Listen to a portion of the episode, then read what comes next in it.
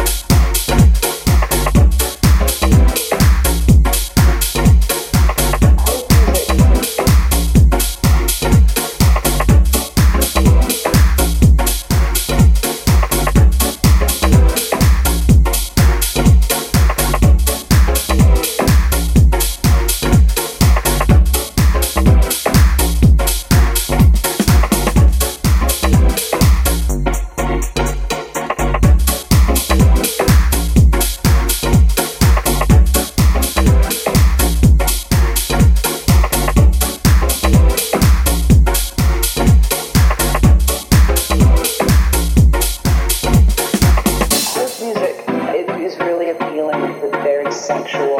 It's very positive. It's dance music. You know, you use your whole body. And in this day and age, a lot of people can't go home and have sex, so they might as well have sex on the dance floor. Dance music it is really appealing it's very sexual. It's very positive. It's dance music.